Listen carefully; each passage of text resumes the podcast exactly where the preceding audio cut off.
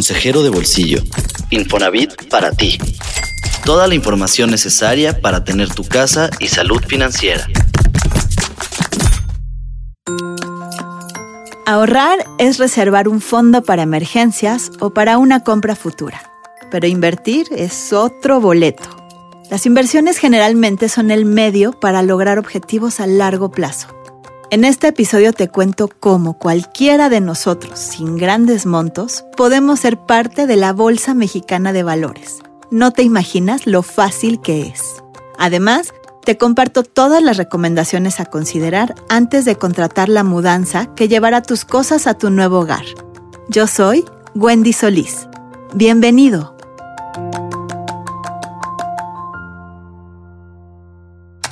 Un consejo para tu bolsillo. Algo simple para mejorar tus finanzas. Una mudanza, a veces solo pensar en ella, puede estresar a cualquiera. Te comparto algunas recomendaciones para sobrellevarla. Investiga y compara. Antes de elegir, verifica la reputación y seguridad de la empresa. Revisa páginas web y redes sociales de las que sea posible, incluso para ver comentarios de otros usuarios. También puedes pedir sugerencias a tus familiares y amigos. La revista del consumidor recomienda que elijas aquellas empresas que realizan un presupuesto basado en una visita previa y a aquellas que te entreguen un contrato registrado ante la Profeco. Analiza qué influye en el costo. Algunas de las cosas que se toman en cuenta para una cotización son los kilómetros de distancia entre el punto de carga y de entrega, si se van a necesitar maniobras para volado de muebles, qué características de accesibilidad hay en las viviendas, número de pisos de ambos inmuebles, el día y horario que quieres hacer la mudanza, las garantías y los servicios adicionales. Planea y anticipa. Si cualquiera de las dos viviendas es un condominio, unidad o fraccionamiento, avisa con anticipación de tu mudanza y pide autorizaciones de acceso para evitar complicaciones el mero día. Cuida tus recursos. Uno es el tiempo. Te sugiero tener todo empacado el día de la mudanza o te podrían cobrar de más. Otro recurso son las personas. Una debe estar en el lugar de partida y otra en el destino para evitar cualquier imprevisto y verificar que tus pertenencias se trasladen adecuadamente. Muda lo que amas. Los accidentes siempre pueden ocurrir, así que te recomiendo trasladar tú mismo las pertenencias que quieres cuidar más para evitar disgustos. Con estos pasos, y aun cuando el día de tu mudanza pueda ser cansado, te aseguro que será más sencillo. Los pesos que sí cuentan. Entrevistas y testimonios para que mejores tu relación con el dinero y logres la casa que tanto quieres.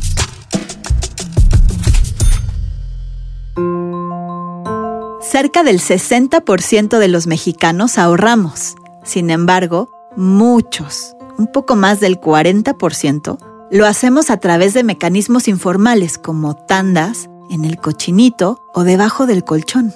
Y esto pone en riesgo nuestro ahorro, no solo por la falta de formalidad, sino porque no genera ningún rendimiento, no crece y ni siquiera mantiene su valor en el tiempo. Por eso, todos, hasta tú y yo, debemos invertir. Ser inversionista es como prestar dinero y obtener un premio por eso, pero sí implica un instrumento financiero serio, con un plazo establecido.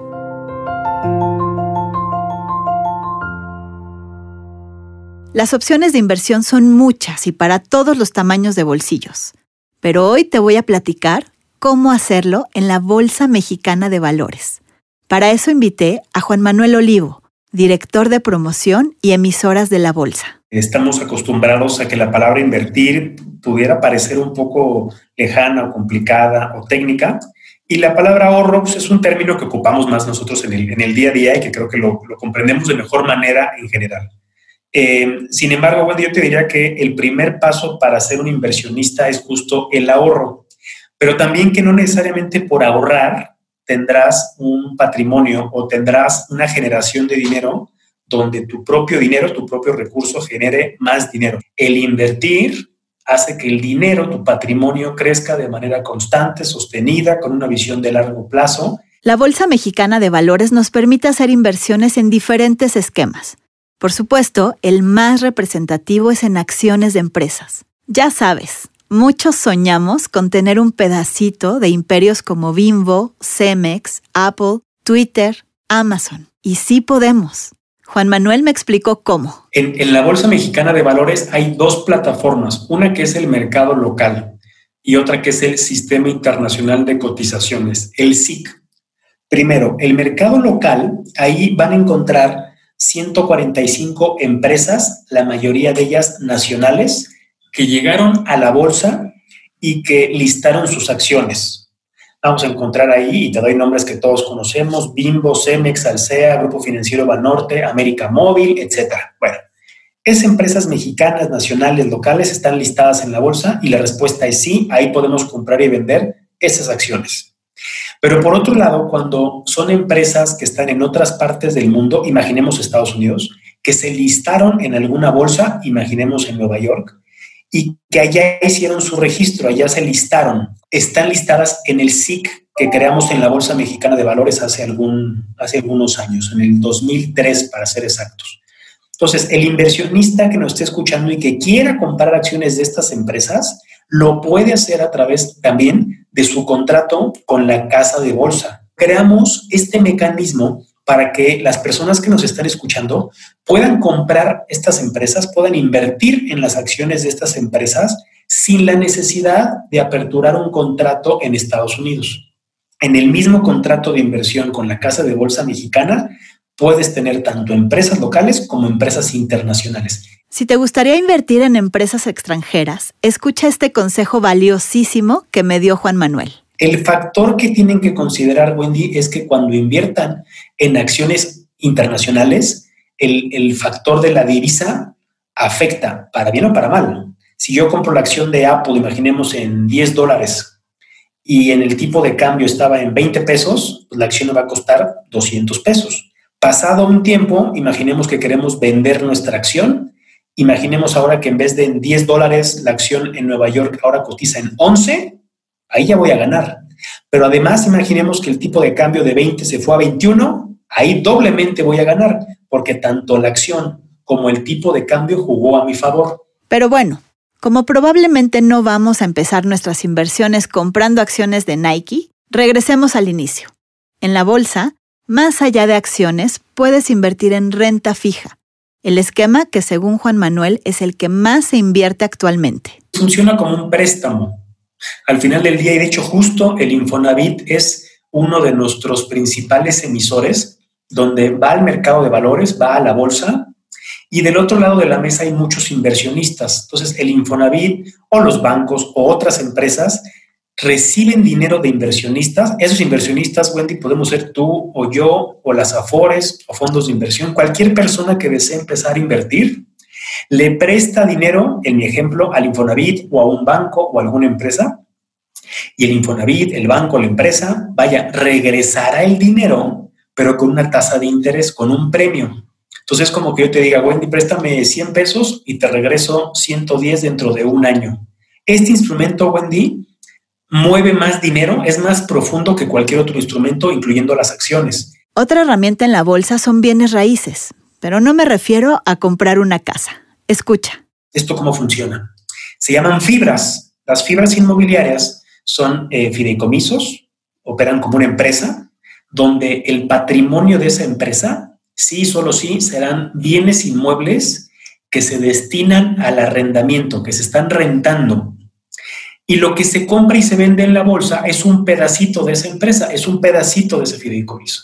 Entonces, cualquiera de nosotros puede empezar a invertir en inmuebles, pero desde montos muy accesibles. Por ejemplo, hay algunas fibras que valen 20 pesos, otras valen 10 pesos, etc. Y ganarían dinero de la misma manera que cuando compramos un departamento con el objetivo de rentarlo. Ganamos dinero en las fibras a través de la propia renta. Y número dos, esperando que a través del tiempo la empresa valga más. Es decir, la plusvalía que tienen los bienes inmuebles que son parte de esa fibra acciones, renta fija y fibras. Aprendimos tres cosas rápido. ¿Ya te emocionaste? Mientras platicaba con Juan Manuel, yo sí me puse a hacer cuentas para saber con cuánto voy a empezar a invertir. Si estás igual que yo, escucha el paso a paso. El camino no es ir directamente a la bolsa, sino ir con una casa de bolsa.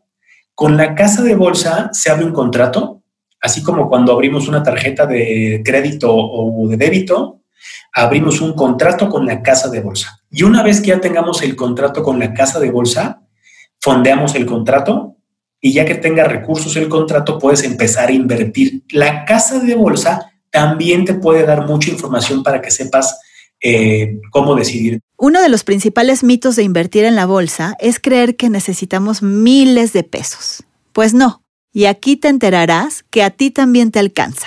Hace dos décadas, si era un hecho que para invertir en bolsa necesitabas un patrimonio pues, medianamente grande, no estaba al alcance de cualquiera en términos de abrir un contrato con poco dinero. Hoy en día, eso es una gran ventaja y ya lo podemos hacer. Eh, por ejemplo, te decía que para dar ese primer paso como inversionista debes acercarte con una casa de bolsa. Bueno, hay casas de bolsa, Wendy, que desde 100 pesos te abren contrato ya se rompe esa idea de que invertir en bolsa es solo para gente que tenga millones, este, falso. Cualquiera podemos empezar a invertir en la bolsa, cualquier mayor de edad. Antes de invertir debes identificar tu perfil de inversionista, conservador, moderado o agresivo. Porque si tomas una inversión agresiva y tú eres más bien un inversionista conservador, no vas a poder dormir por las noches. Así que no lo olvides. Primero define tu perfil. La parte del riesgo es básica. Por supuesto que no existe ningún negocio que no tenga, aunque sea poco, pero algo de riesgo. La gran ventaja en bolsa es que hay dos cosas que te quiero platicar, Wendy. Hay inversiones que son más riesgosas que otras. Y de ahí la importancia de que las personas que nos escuchen y quieren invertir se puedan acercar con una casa de bolsa y digan, mi perfil de inversionista es mucho riesgo o riesgo moderado o poco riesgo y la casa de bolsa les puede ayudar para ofrecerles acciones o fibras o que sean con mucho riesgo, riesgo moderado o poco riesgo. Entonces, el abanico de opciones para invertir se amplía, se diversifica la inversión y eso automáticamente disminuye el riesgo. Otro mito de las inversiones es que limitan nuestra liquidez, porque es dinero no disponible por cierto plazo. Pues, ¿qué crees? eso tampoco es un problema. Hoy en día, pues si tú inviertes en bolsa o a través de un fondo de inversión, y ya sea que quien necesites tu dinero, todo o una parte, puedes pedirle a la casa de bolsa, puedes pedirle a tu fondo de inversión que te mande un poco del dinero o el 100% de tu patrimonio. El dinero lo pueden retirar en algún momento. Por supuesto que habrá momentos en los cuales la casa de bolsa o la operadora de fondos hay reglas. Por ejemplo, para retirar dinero en un fondo de inversión hay horarios. Todas las inversiones en la bolsa las haces a través de una casa de bolsa, pero es importante que verifiques que es una empresa seria y avalada. La casa de bolsa eh, están reguladas por la Comisión Nacional Bancaria y de Valores. La comisión es, la autoridad en términos financieros tanto para bancos como para temas del mercado de valores. Entonces, yo lo que les invitaría es que con la casa de bolsa que estén en charlas para poder aperturar su contrato, que dicho sea de paso, Wendy, el contrato y la apertura lo pueden hacer totalmente digital, sin tener que ir físicamente a una sucursal. Ya hay mecanismos. Algunas casas de bolsa ya lo tienen así. Revisar en la página de la Comisión Nacional Bancaria de Valores si la casa de bolsa con la que estoy pensando aperturar mi contrato está regulada y autorizada por la Comisión Nacional Bancaria y de Valores revisen su contrato. Una vez que aperturen su contrato, les darán, imagínense, como una cuenta clave, como una cuenta para hacer el depósito de su dinero. Nunca depositen el dinero a nombre de una persona física. Afortunadamente cada vez son menos, pero hemos escuchado hace algunos años que a lo mejor el asesor le pedía al inversionista que le depositara un cierto dinero a la cuenta del asesor y el asesor después hacía la inyección del dinero a la casa de bolsa mucho cuidado, eso no existe, no es legal, no es correcto. Estar informado es el primer paso para entrarle a la bolsa. Esto es lo que te ofrece para que puedas saber más. Dentro de la bolsa, nosotros somos un grupo de empresas. Una empresa del grupo es la Escuela Bolsa Mexicana de Valores, que como su nombre lo dice, damos cursos, damos diplomados, capacitación. Tenemos expedito un curso para lo que me preguntas, Wendy. Es un curso que se llama Básicos para Invertir o ABC para invertir. Y en ese curso, independientemente de tu formación académica, independientemente a qué te dedicas, independientemente de tu edad, en ese curso van a poder encontrar un espacio para entender qué significa invertir en bolsa. En lugar de pensar en el dinero que ganas como la solución a tus problemas, considéralo como una herramienta para crear la vida que deseas a través de decisiones inteligentes. La primera es, no solo ahorres, invierte. Lo nuevo en la semana. La nota que no se te puede escapar.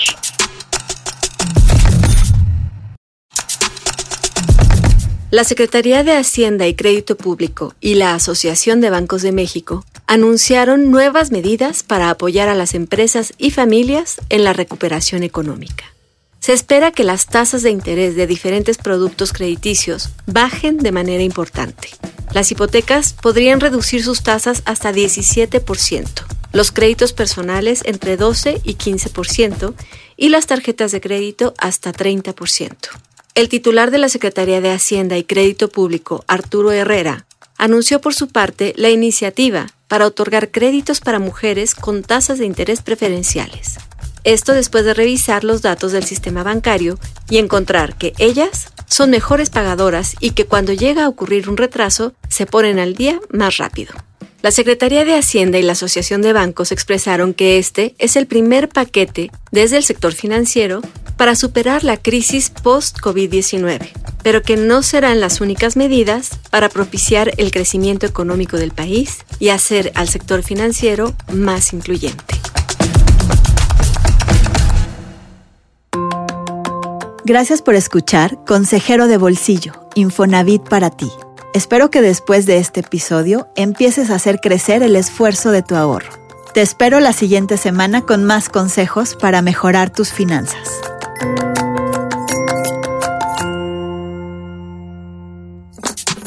Síguenos en Twitter en arroba Infonavit, en Instagram en arroba y en YouTube y Facebook en diagonal Comunidad Infonavit.